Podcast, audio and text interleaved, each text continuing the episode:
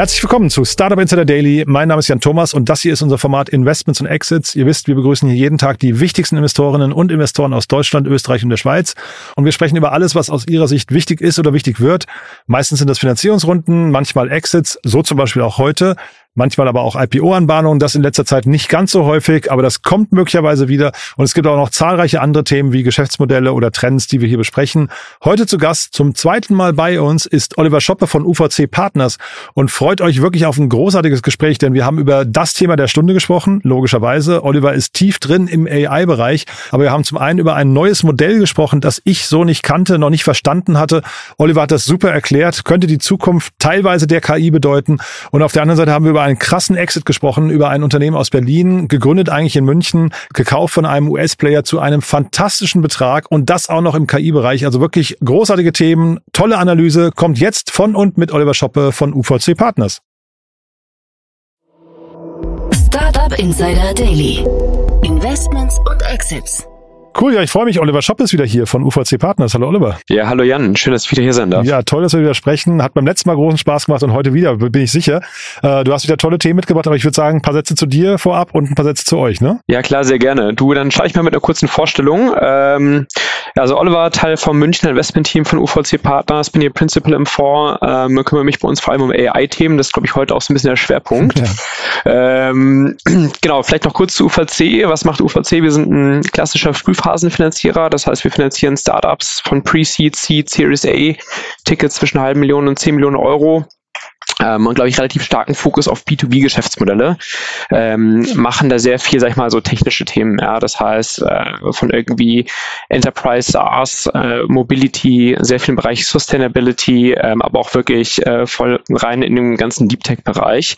Forschungsnahe Themen kann auch mal Hardware umschließen, sei es Robotik, sei es Quantencomputer. Äh, all diese Themen, glaube ich, sind bei uns gut zu Hause. Ähm, relativ technisches Team auch. Ja, das sind Themen, die machen uns Spaß. Äh, diesen Teams helfen wir gerne. Machen es jetzt auch schon seit seit äh, über zehn Jahren, seit zwölf Jahren. Ähm, sind es in der dritten Vorgeneration, dritter Vor etwas über 250 Millionen Euro.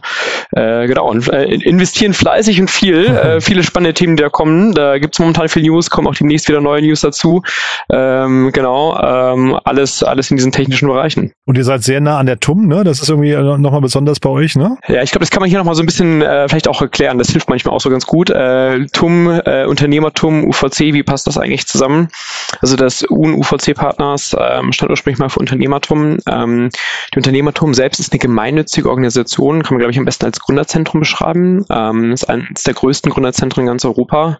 Es sind über 300 Leute, die dann Vollzeit arbeiten und tagtäglich nichts anderes machen, außer frühphasigen Startups auf den ersten Schritten zu helfen ähm, und sie dann auch einfach wirklich mit der Industrie zu verknüpfen. Also sehr, sehr starkes Netzwerk in die europäische Industrie hinein. Ähm, das Ganze ist allgemein äh, gemeinnützig organisiert ähm, und in enger Zusammenarbeit mit der TU München. Wir von UVC Partners ähm, sind erstmal separat aufgestellt, klassischer Venture Capital vor, aber wir arbeiten natürlich sehr, sehr eng mit Unternehmertum zusammen. Für uns ist das praktisch, weil da sehr spannende Startups entstehen auf der einen Seite, ähm, aber wir als UVC investieren europaweit und losgelöst von Unternehmertum und den Startups, äh, in denen wir investieren, wollen wir dieses Netzwerk natürlich aber auch eröffnen. Ja? Also das ist ein Riesennetzwerk, das wir da quasi versuchen mit an den Tisch zu bringen. Und gerade, sag ich mal, B2B-Startups äh, in der frühen Phase, da ist das natürlich wahnsinnig hilfreich und äh, da ergeben sich eigentlich in sehr, sehr regelmäßigen Abständen tolle Kooperationen ähm, und die, glaube ich, sonst nicht zustande gekommen wären. Ähm, das heißt, das Ökosystem, das hier aufgebaut wurde, glaube ich, klappt sehr gut. Da sind wir auch sehr stolz drauf. Mhm. Und du hast ja gerade die Bereiche äh, ange oder umrissen, in die ihr investiert. AI ist fast so, glaube ich, eine Querschnittstechnologie. Ne? So kann man es auch fast sagen. Das zieht sich doch wahrscheinlich durch alle Bereiche so ein bisschen durch. Ne? Ja, also ich natürlich ist, glaube ich, so ein bisschen dieses Klischeehafte. Mittlerweile gibt es ja Common Fundraising, wo nicht auf irgendeiner Pitch halt auch mal AI draufsteht. ja. Wir versuchen versuche das schon aber so ein bisschen auseinander zu differenzieren. Mhm. Ja, ich meine, wir, wir machen klassisches Softwaregeschäft, ja, ähm, und in den allermeisten äh, Software-Applikationen, gerade im Enterprise-Bereich, spielt AI rechts oder links vermutlich irgendwo eine Rolle. Mhm. Ich weiß nicht, ob ich es dann gleich als AI-Investment klassifizieren würde. Ja, mhm. äh, das einfach sind das Software-Themen. Ähm, spannend ist es natürlich, wenn man in der AI vielleicht ein bisschen mehr näher an die Research rangeht. Ja, das heißt wirklich ähm, neue Technologien im Bereich AI, die dann neue Anwendungsmöglichkeiten AI-Anwendungsfälle ermöglichen. Das würde ich vielleicht eher so als AI-Investment klassifizieren. Mhm. Da gibt's schon auch spannende, aber das ist der deutlich kleinere Anteil im Markt auf jeden Fall. Du bist trotzdem schon lange in dem Segment unterwegs ne? und äh, kannst ja vielleicht nochmal sagen, so diese 10, 12 Jahre, die du das jetzt schon betrachtest, oder du hast, glaube ich, auch deinen Doktor in AI, ne? oder habe ich es falsch in, äh, in Erinnerung? Doch, ne? Nee, das stimmt schon. Ja, ich ja. habe da, das ist so ein bisschen so mein akademischer Hintergrund. Ja. Ähm, ich habe da 2013, 2014 habe ich angefangen, äh, mich mit AI auseinanderzusetzen. Fairerweise aus einer ganz, ganz anderen Perspektive. Ich habe damals mit Neurobiologen zusammengearbeitet mhm. und ähm, wir haben uns angeschaut, wie findet Informationsverarbeitung eigentlich im Gehirn statt. Und haben das, was biologische neuronale Netze im Gehirn machen, haben wir versucht zu modellieren äh, mit künstlichen neuronalen Netzen. So bin ich damals in die AI abgedriftet. Ja. Fand das wahnsinnig spannend. Das darf ich höflich sagen, du bist eigentlich ein Nerd, da darf man höflich sagen, ja? Ja, ja, auf jeden Fall, auf jeden Fall. Ja. Ich, ich, ich nehme das als Kompliment wahr. Ja, genau, ja, du, und so bin ich vor zehn Jahren äh, irgendwie den ganzen Bereich AI reingekommen. Ähm, äh, genau, dann später auch nochmal Promotion in dem Bereich gemacht. Ähm, glaube ich, in der Zwischenzeit hat sich im Bereich AI viel getan. Ja. Ähm, das heißt, glaube ich, dann auch nochmal ein bisschen anwendungsnäher gegangen. Ähm, viel im Bereich Computer Vision. Ähm, das heißt, ja, ich habe mich damit lange auseinandergesetzt und freue mich jetzt natürlich umso mehr, jetzt auf der Investorenseite diese Themen auch begleiten zu dürfen. Mhm. Dann lass uns mal einsteigen in die Themen, die du mitgebracht hast. FedML, äh, ich musste das dreimal lesen, um zu verstehen, was die machen und ich wahrscheinlich habe ich es immer noch nicht ganz verstanden.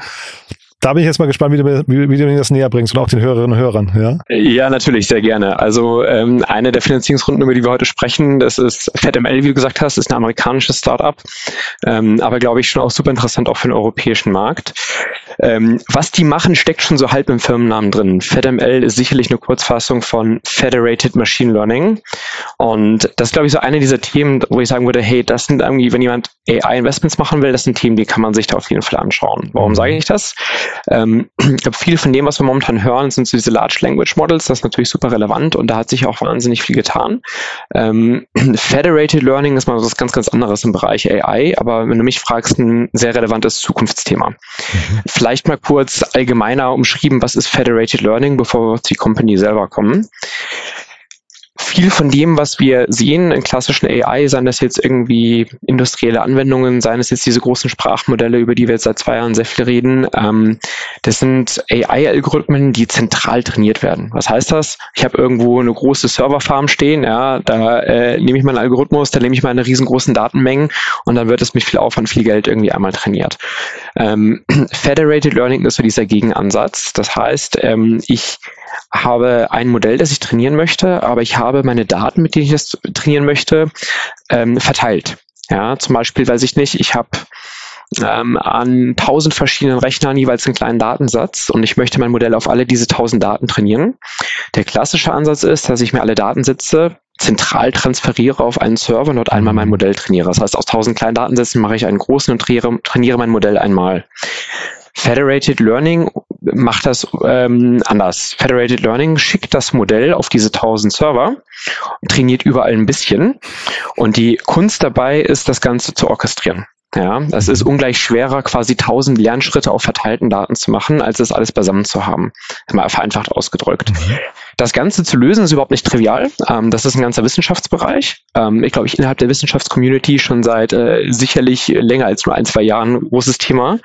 Ähm, was wir jetzt momentan sehen, ist, dass die mal, Technologie weit genug ist, auch die, die Adoption weit genug ist, dass hier einfach spannende Firmen entstehen, die damit neue Anwendungsmöglichkeiten ermöglichen. Spannend ist es eigentlich immer dann, wenn ich viele Daten habe, die verteilt irgendwo liegen und aus irgendeinem Grund kann ich die nicht zentral einsammeln, ich möchte sie nicht zentral einsammeln oder ich darf sie nicht zentral einsammeln. Das heißt, wenn ich sie nutzen möchte, um mein Modell darauf zu trainieren, muss ich das Modell zu den Daten schicken und nicht andersrum. Dafür brauche ich Federated Learning und mittlerweile gibt es immer mehr Firmen, die das ermöglichen. Die fahren ganz verschiedene Ansätze, das ist eigentlich ganz spannend. Ähm, und FedML ist eben einer davon, äh, die jetzt gerade eine größere Finanzierungsrunde geraced haben. Und wenn du sagst, es gibt diese drei, also ich versuche mir gerade die Anwendungsmöglichkeiten vorzustellen, die es da gibt. Wenn du sagst, es gibt diese drei Fälle, man kann sie nicht, man möchte sie nicht oder man darf sie nicht irgendwie zentralisieren. Heißt das dann trotzdem aber, sie werden irgendwie ähm, quasi dezentral ausgewertet oder dezentral irgendwie ähm, äh, erlernt und dann aber trotzdem irgendwo danach zusammengeführt oder wie hat man sich das vorzustellen oder bleiben das separate Instanzen? Das, also die Daten als solche bleiben separat, die bewegen sich nicht. Das ist quasi das Schöne daran. Ähm, das, was ich aus den Daten lernen kann, das kann ich aber mitnehmen. Mhm. Und ich gebe mal vielleicht ein, zwei Beispiele, an denen das so ein bisschen greifbarer wird, warum das relevant ist. Ähm, ich habe früher viel im Bereich äh, medizinische Daten geforscht. Ja, und da ist es oftmals natürlich wahnsinnig kritisch, wenn ich jetzt zum Beispiel Patientendaten habe, zum Beispiel.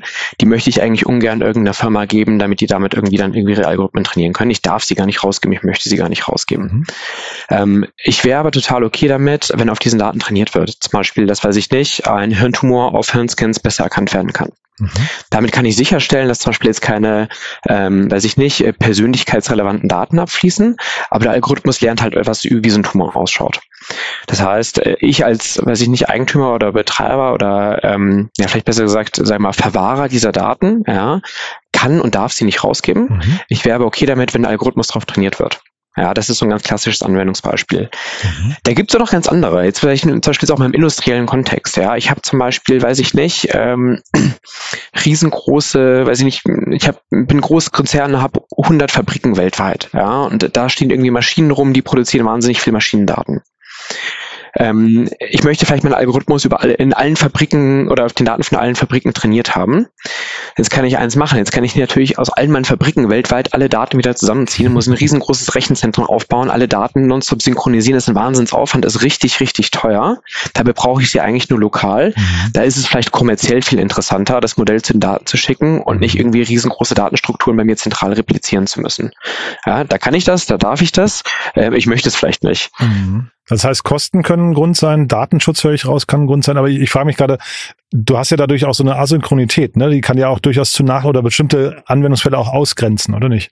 Jetzt verstehe ich die Frage nicht ganz. Kannst du das nochmal spezifizieren? Naja, ich würde, also ich würde jetzt erwarten, dass ja dann in dem Moment, also wenn ich es zentral habe, kann ich ja quasi alle ähm, Operationen mit den gleichen Daten zur gleichen Zeit äh, irgendwie auch immer, immer wieder daraus lernen. Aber wenn's, wenn es ja quasi verteilt ist, würde ich jetzt erwarten, dann weiß ich ja gar nicht, ob ich jetzt die Hirntumor-Auswertung, äh, ob ich die heute bekomme oder erst in zwei Jahren zum Beispiel. Ne? Also ich, ich, ich kann das ja nicht, nicht kontrollieren, ob das dann hinterher zu äh, Nachteilen auch äh, führen kann. Das ist erstmal richtig und genau da kommen aber die, sag mal, Federated Learning Companies mit rein. Ja, also die helfen dir genau, diese Probleme zu lösen, ähm, quasi das zu orchestrieren. Wann lerne ich was auf welchen Daten, sodass das ähm, äh, Modell am Ende genauso gut trainiert ist, wie als hätte ich alle Daten bei mir zentral. Ja, also ich glaube, das sind genau diese Anwendungsfälle, wo diese Firmen mit reinkommen. Das ist ja hochinteressant. Jetzt bist du natürlich schon tief drin. Wie finden die jetzt ihre ihre Kunden? Also wie, wie weil da, ich kann mir ja vorstellen, generell AI kommt jetzt mit so einer richtigen brachialen digitalen Welle da irgendwie über den Markt, aber jetzt kommen die nochmal mit einer, mit einer quasi der nächsten Instanz einer Lösung. Ist sowas leicht zu vermitteln, glaubst du? Das ist eigentlich ganz spannend, die Frage, ähm, weil glaube, der fahren verschiedene Startups im Bereich Federated Learning verschiedene Ansätze. Ähm, und ich glaube, es zeichnet sich mittlerweile ab, dass ein Ansatz besser funktioniert als die andere. Ich habe mir selbst äh, als Investor schon viele solche Federated Learning Companies angeschaut und habe ich nie zu einem Investment durchringen können, weil sich die Firmen manchmal wahnsinnig schwer tun, die Anwendungsfälle äh, zu finden, ja, und die mhm. dann auch gut an die Kunden, sag ich mal, äh, gut dann auch an die Kunden zu verkaufen. Mhm. Das ist eigentlich erstmal klassisches Enterprise Software Geschäft. Mhm. Aber ich habe vielleicht gar nicht die Transparenz, welche Firmen brauchen es in welchen Anwendungsfeldern. Das heißt, dieser klassische Ansatz, ich baue so eine Enterprise-Software und versuche die dann irgendwie im Outbound-Vertrieb an Firmen zu vertreiben, ist alles andere als trivial. Ich sehe gar nicht, bei welchen Use Cases das wirklich relevant ist. Spannend ist eigentlich, und da gehört auch FedML mit dazu, ähm, dass es einen anderen Ansatz gibt und es ist einfach Open Source. Mhm. Was heißt das? Ähm, ich stelle mich als Firma erstmal hin, entwickle hierfür ein spannendes oder ein gutes Framework und stelle es Open Source zur Verfügung. Dann bildet sich drumherum eine ganze Community, ähm, das sind dann teilweise, weiß ich nicht, Wissenschaftler an Universitäten, Studenten an Universitäten, aber eben auch die Engineers in verschiedenen Firmen nutzen dieses Framework für ihre eigenen Probleme und tauschen sich in der Community, also weiß nicht, auf einem Discord-Server, einem Slack-Channel dazu auch aus. Mhm. Ähm, FedML macht genau das. Ja, die stellen ihr Open Source Framework zur Verfügung und sehen, wo wird es denn genutzt ja, haben also eine wahnsinnig gute Transparenz auf die einzelnen Anwendungsfälle ähm, und können dann sehr, sehr viel gezielter vorgehen, dann auch, sag ich mal, eine Enterprise-Lösung drumherum zu vertreiben. FedML sind nicht so die einzigen, die das machen. Es gibt auch eine andere spannende Company, die heißt Flower Labs, die macht das auch mhm. so. Die haben auch ein sehr, sehr spannendes Open Source Framework, genau im Bereich Federated Learning publiziert. Und ich glaube, so FedML und Flower Labs sind dann vermutlich auch so mit die relevantesten Frameworks in dem Bereich. Ähm, Flower Labs ist jetzt im Y Combinator aufgenommen worden, hatte auch ein gutes Investment bekommen von First Spark Venture Ventures. FedML auch schon eine Weile unterwegs, ähm, haben jetzt, wie gesagt, äh, auch schon einige gute Investoren mit an Bord. Ja.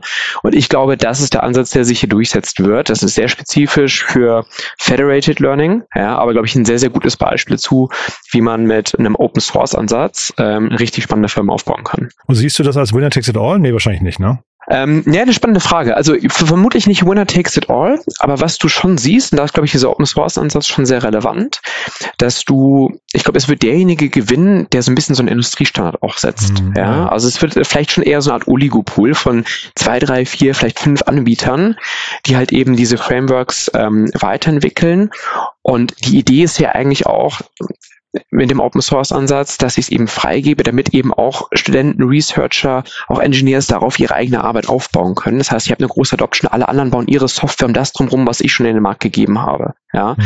und das verschafft mir natürlich einen riesen Wettbewerbsvorteil. Ähm, du und am Ende siehst du in solchen Bereichen eigentlich schon immer, dass sich so eine Handvoll Frameworks nach einer Zeit durchsetzen. Ja, und ich, ich glaube, wenn man da jetzt drauf schaut, da gibt es recht viele Federative Learning Frameworks momentan da draußen, aber das wird sich sicherlich ein Stück weit konsolidieren. Ja, und ähm, da ist FedML sicherlich auch gut aufgestellt. Mhm. Also sehr, sehr spannend. Du hast ein zweites Thema mitgebracht, das wäre, das ist, ich würde mal sagen, aus deutscher Sicht noch wichtiger und noch relevanter fast. Ne? Ähm, äh, jetzt eben, das war sag mal, ein, ein spannender, ein spannender äh, Umriss für einen Bereich, den ich gar nicht so kannte, aber jetzt kommen wir zu einem, zu einem Exit, der es wirklich in sich hat, ne? Ja, auf jeden Fall. Also wir sprechen von G2K, also G2K. Das ist ein Akronym für Good to Know, Aha. also gut zu wissen. Das ist eine Firma, da bin ich mir gar nicht so sicher, ob es die meisten Zuhörer so auf dem Schirm haben. Ich glaube, bei vielen fliegt das so ein bisschen unter Radar. Und jetzt hat er aber eine relativ knackiger Exit stattgefunden und jetzt werden, glaube ich, viele Firmen, viele Leute über diese Firma lernen, die sie vorher vielleicht noch nicht so kannten. ja. Also auch, auch immer spannend zu sehen, was vielleicht einmal abseits der typischen Venture-Szene so auch in relevanten Firmen steht. Ja, man hat ja manchmal ein bisschen so eine, man bewegt sich doch sehr stark in seiner Blase, ja, und, und unterschätzt vielleicht auch, was sich rechts und links äh, dabei entwickelt. Mhm. G2K, äh, spannende Firma, glaube ich, sollten wir gleich mal ein bisschen mehr darüber sprechen. Ja, ähm, glaube ich, jetzt vor allem äh, gerade stark in der Presse, weil sie jetzt gerade gestern ähm, ihren Exit an ServiceNow bekannt gegeben haben. Ich glaube, der genaue Transaktionspreis ist, glaube ich, nicht ganz publik, ja, aber Experten sprechen oder die Presse munkelt von einem hohen dreistelligen Millionenbetrag. Ja. Äh, wenn ich jetzt mal so die letzten Monate zurückschaue, Exits in der Größenordnung sieht man Deutschland nicht so wahnsinnig nee. häufig. Ja. Ähm, also auf jeden Fall schon ein richtiger Kracher. Ja, und kannst du es nachvollziehen? Also, ähm, sag mal, ServiceNow, ähm, sag mal, der Käufer, das ist ja einerseits spannend, aber auch der Betrag. Äh, kannst du die beiden Punkte nachvollziehen? Ähm, ich meine, um es wirklich ehrlich nachvollziehen zu können, müsste ich natürlich viel mehr quasi in den Details drin sein. Ja, Im mhm. Produkt, in den tatsächlichen Zahlen, die sehe ich von außen natürlich etwas schwieriger. Ähm, was man schon sieht, ist, wenn wir jetzt erstmal, bevor wir vielleicht auf das Kaufeback erstmal auf den Käufer schauen, ServiceNow hat ja schon eine Historie, die, glaube ich, sehr stark M&A getrieben ist. Ja, also in den, mhm. in den, letzten zwei, drei Jahren haben da schon sehr, sehr viele, sehr große Übernahmen auch stattgefunden. Viele kleine auch, ja, aber ich glaube, ServiceNow ist schon eine Firma, die da sehr strategisch und sehr durchdacht und auch sehr umfangreich zukauft. Ähm, das heißt, das glaube ich, sehr, sehr programmatisch M&A hier, die wir hier sehen. Ähm, ich kann mir schon auch gut vorstellen, dass so eine Firma wie G2K da gut reinpasst. Warum? Vielleicht erstmal dazu zu sprechen, was macht G2K? Ja, ich würde es mal als Datenplattform beschreiben. Ähm, ich glaube, äh, wir sind in ganz verschiedenen Anwendungsgebieten unterwegs, können wir gleich mal ein bisschen dazu kommen, vielleicht auch zur Historie der Firma. Mhm. Ähm, aber ich glaube, das, was die einfach gut können, ist aus verschiedenen, ähm, sag ich mal, vielleicht auch wenig, wenig äh, kohärenten Datenquellen, die Daten nutzbar zu machen, zu transferieren, dass ich gute Analysen fahren kann. Ja? Mhm. Und das ist für eine Firma wie ServiceNow, die ja wahnsinnig viel im Bereich, sag ich mal, Enterprise Software Automation macht, natürlich schon super relevant, ja, aber ich glaube, das findet man für mich nie im Großkonzern, so eine Situation, dass wahnsinnig viele Daten verfügbar sind, aber es gar nicht so leicht ist, die Daten wirklich nutzbar zu machen. Ähm, da sieht man schon die klare strategische Rationale für so eine Übernahme. Ähm, ob das den Preis dann rechtfertigt, das wird sich vermutlich in den, in den nächsten Jahren für, für ServiceNow zeigen, ja, ähm, aber äh, scheint auf jeden Fall großes Interesse da gewesen zu sein. Ja, ich finde es ich find's super. Ich halte die wirklich, ich kenne die nur aus dem Augenwinkel äh, des Unternehmen, ähm, hatte die so nicht auf dem Schirm, habe aber im Handelsregister mal nachgeguckt, was spannend ist, ähm, weil bei Crunchbase findet man keine Finanzierungsrunde dazu, aber mhm. ich habe gesehen, die Schwarzgruppe ist investiert. Ja, auf jeden Fall. Ich glaube, wenn man mal so ein bisschen schaut, so, wo kommt diese Firma her, was macht die eigentlich, wer ist damit beteiligt, ähm, das ist eigentlich ganz interessant zu betrachten. Also die Firma wurde 2013 gegründet. Ähm, Gründer, eine Gründer ist Carsten Neugebauer, ähm, er ist ein deutscher Unternehmer, ähm, auch CEO, äh, Gründer und CEO. Hat das zusammen mit seinem technischen Mitgründer Omar El Gohari 2013 gegründet ähm, und haben eben nie klassisches Venture Capital aufgenommen. Ja? Ähm, ich glaube, die haben sehr, sehr früh, glaube ich, relevante Projekte und Ausschreibungen gewonnen und damit die Firma, glaube ich, auch gut bootstrappen und finanzieren können. Und im Laufe der Zeit sind dann verschiedene ähm, auch Investoren mit dazugekommen. Ähm, es gibt da ein paar Berichte, dass unter anderem auch so äh, zum Beispiel die Bürgschaftsbank Berlin hier mit beteiligt ist. Ja, äh, das heißt äh, Finanzierungsarten, wie man sie vielleicht im Venture Capital nicht so direkt auf dem Schirm hat. Ähm, genau, aber wie du gesagt hast, eben auch zum Beispiel die Schwarz IT, das glaube ich ganz spannend ähm, und auch Harald Christ mit äh, Christ Company, äh, also deutsche Unternehmer, auch politisch gut vernetzt. Ähm, Spannend ist das schon, ne? Ich meine, insbesondere wenn man sich die Schwarz-IT anschaut, äh, glaube ich, ähm, die meisten auch bekannt, in den letzten Jahren schon äh, sehr, sehr substanzielle Investments gemacht, wirklich mhm. aus einem Konzern, der ursprünglich mal aus dem Einzelhandel kommt, ja, ähm, sehr, sehr substanzielle IT-Firma aufgebaut ähm, und glaube ich, agieren hier mit großen Summen, um hier auch ähm, weiter IT-Firmen aufzubauen und in-house wie auch natürlich in Beteiligung ähm, das weiter auszubauen.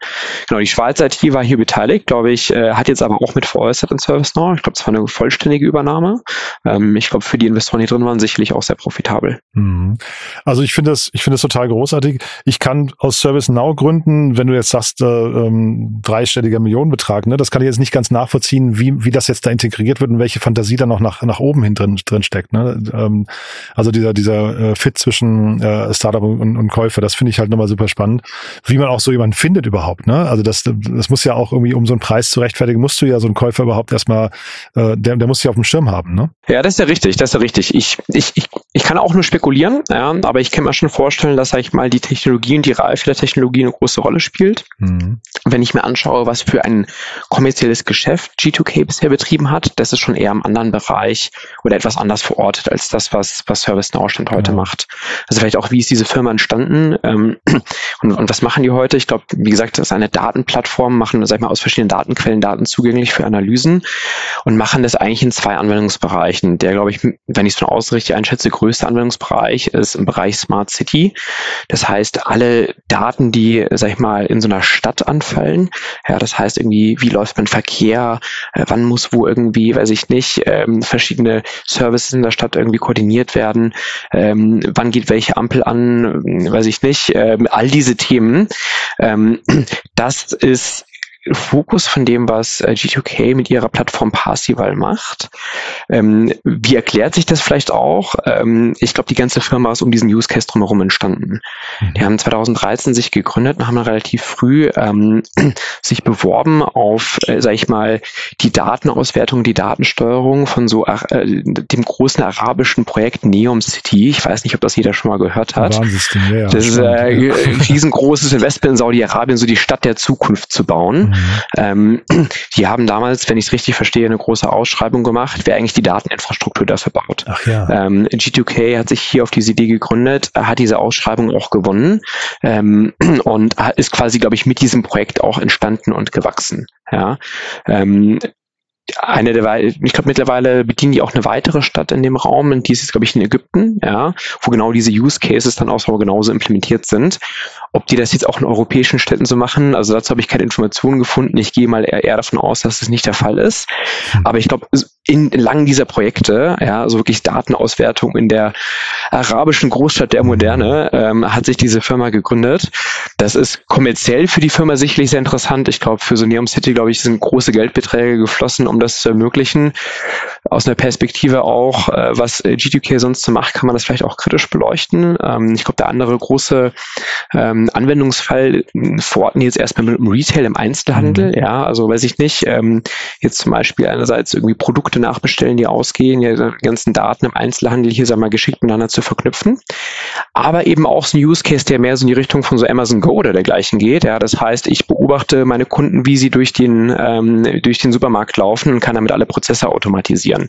Das heißt auch so Tracking von Personen, zum Beispiel jetzt auch in Fußballstadien. Auch das sind so Arten von Daten, wie sie äh, in dieser Plattform wohl verarbeitet werden. Jetzt kann man natürlich auch mal die Frage stellen, möchte ich eigentlich umfangreiche Datenmonitoring-Software, mit der ich auch Personen tracken kann, irgendwie an ein Regime wie Saudi-Arabien verkaufen, um dort die ja. Großstadt der Moderne aufzubauen? Kann ich jetzt nur spekulieren, ob das dort mhm. relevant ist oder nicht. Ähm, glaube ich, kann man aber sicherlich auch mal kritisch beleuchten.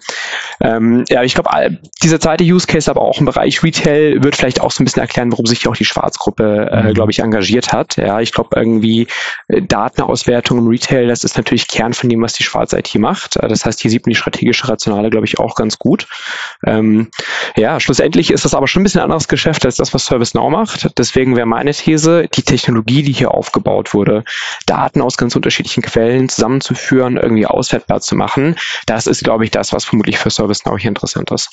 Wobei man auch sagen muss, ähm, also das klingt ja nach einer Position der Stärke, aus der, der heraus sie verkauft haben. Ne? Das heißt, die haben es irgendwie geschafft, sehr, sehr spannende oder sehr attraktiv zu sein für große Geldgeber. Ne? Wenn du jetzt sagst, Neum, da hier The Line, das ist ja wirklich ein krasses Projekt, wo Geld, glaube ich, gefühlt keine Rolle spielt. Wenn sie da den Pitch gewonnen haben, dann weckt das natürlich die Fantasie an anderer Stelle, dass man damit irgendwie auch in ganz neue Kundensegmente vorstoßen kann, vielleicht sogar. Ne? Ich kann mir das gut vorstellen. Ich kann mir das gut vorstellen. Wenn ich eine Plattform aufbaue, mit der ich ähm, Daten aus unterschiedlichen Quellen so gut zusammenführen kann für Analysen, für AI und andere Anwendungen, dann ist das natürlich schon ein sehr genereller Mehrwert. Ja. Und wenn mhm. ich diese Spannbreite auch beherrsche zwischen, weiß ich nicht, äh, Crowd Control in Fußballstadien, äh, Retail-Einzelhandel ähm, und eben auch, weiß ich nicht, äh, Verkehrssteuerung in Städten. Mhm. Ähm, ich meine, wenn man es mal weit spinnt, das ist ja auch so ein Stück weit so ein Stück weit diese Palantir-Story, ja, ja, dass ja, ich ja, eben einfach äh, genau. Daten äh, in dieser Größenordnung auch gut verarbeiten kann. Ähm, ich glaube, diese Fantasien kann man mit sowas schon beflügeln. Das erklärt, erklärt vielleicht dann auch den vermutlich sehr hohen Kaufpreis. Ja, und wenn wir dann das erste erste Thema von uns gerade eben nochmal, ähm, ähm, FedML sich dann nochmal anschaut, das ist eigentlich eine schöne Brücke, finde ich, wenn man halt sagt, naja, es gibt Daten, die sollten eigentlich privat bleiben. Ne? Also du hast ja gerade gesagt, Regime und äh, vielleicht Bilderkennung, äh, Überwachung und so weiter. Also wenn, solange Privatsphäre ge gewahrt wird, ist das, glaube ich, irgendwie alles zu befürworten, dass dann irgendwie so Automationen passieren. Ich finde ja Amazon Go irgendwie von der Faszin äh, vom Prinzip her sehr faszinierend. Aber das Thema Privatsphäre, da haben wir, glaube ich, alle ein Problem damit, gerade in so einem Regime dann vielleicht wie, wie Saudi-Arabien oder so, ne? Ja, absolut. Das ist vielleicht so die schöne Gegenthese, ja. Mhm. Irgendwie möchte ich alle meine Daten zentralisieren, um sie besser auswerten zu können. Ähm, oder schaffe ich vielleicht mit modernerer Technologie auch Möglichkeiten, den Fortschritt von den Technologien, die wir haben, mitzunehmen, ohne eben alle meine Daten preisgeben zu müssen. Ja. Mhm. Und ich meine, das Thema Federated Learning hierfür sicherlich sehr interessant. Ein sehr verwandtes Forschungsgebiet ist auch, sagen wir so, Privacy Preserving Learning. Ja, das heißt eben mhm. genau auf kritischen Daten auch Algorithmen trainieren zu können, aber eben ohne, dass äh, relevante personenbezogene Daten hier abgegriffen werden können, das auch nachweisbar zu machen. Ähm, wenn du mich fragst, deswegen absolutes Zukunftsthema. Mhm. Ähm, ich meine, wir sehen natürlich diese großen Transaktionen, wenn ich Daten zentralisiere, das ist, das zeigt den kommerziellen Mehrwert. Mhm. Aber ich glaube, der gesellschaftliche Trend, ähm, vielleicht auch gerade in Europa, ähm, der, der ist hier, glaube ich, sehr, sehr klar absehbar. Ja, und äh, ich glaube, Daten auszuwerten, ohne die Datenhoheit zu verlieren, deswegen für mich das vielleicht nach nachhaltigere Zukunftsthema. Mhm. Also ganz tolle Themen, die du mitgebracht hast, muss ich sagen. Man hört da so ein bisschen raus, auch wer sich bei dir melden darf vielleicht, ne, für, für ein Gespräch. Ja. Absolut, ja. absolut, ja. Also äh, jeder, der sich mit Daten beschäftigt, äh, jeder, der das Software baut, sei es AI oder darüber hinaus, gerne bei mir melden. Ähm, Wenn es andere Themen sind, äh, in anderen Technologien, ähm, sei es im Bereich Sustainability oder sonst wie, dann verweise ich gerne auf meine Kollegen. Aber äh, da freuen wir uns natürlich auch, wenn sich gute Gründer bei uns melden. Wir freuen uns auf jedes Gespräch. Super, Oliver. Dann ganz lieben Dank, dass du da warst. Hat großen Spaß gemacht und bis zum nächsten Mal. Jan, vielen herzlichen Dank. Ja, bis dann. Ciao. Ciao. Startup Insider Daily, Investments und Exits. Der tägliche Dialog mit Experten aus der VC-Szene. Ja, das war Oliver Schoppe von UVC Partners und ich habe es euch vorher gesagt, echt Hammer-Themen, finde ich. Und Oliver hat das super erklärt, muss man sagen. Ich habe mir, wie gesagt, die Seite von FedML vorher länger angeschaut, habe mir die Artikel dazu durchgelesen und ich hatte es nicht ganz verstanden, weil es eben ein Bereich ist, der nicht so leicht zu durchdringen ist. Jetzt habe ich es verstanden. Ich hoffe, ihr auch. Und dementsprechend die Bitte an euch, wenn ihr es zum einen verstanden habt und es euch auch nur ansatzweise so viel Spaß gemacht hat wie mir, dann bitte gerne weiterempfehlen auf LinkedIn oder an Menschen aus eurem Freundes- und Bekanntenkreis, die vielleicht mal reinhören sollten, die sich auch für AI interessieren oder die vielleicht auch vom großen Exit träumen, die vielleicht äh, einfach mal reinhören sollten, was da so geht. Ich fand es auf jeden Fall unter all diesen Aspekten wirklich großartig. Mir hat Spaß gemacht. Ich habe mit Oliver vereinbart, dass wir uns nicht erst in vier Monaten wieder hören. Ich hoffe, das ist auch in eurem Sinne. Ja, wie gesagt, gerne liken auf LinkedIn und teilen, was das Zeug hält. Ansonsten bleibt mir euch eine tolle Woche zu wünschen. Genießt die Zeit. Vielleicht hören wir uns nachher nochmal wieder und falls nicht nachher, hoffentlich spätestens morgen. Bis dahin alles Gute. Ciao, ciao.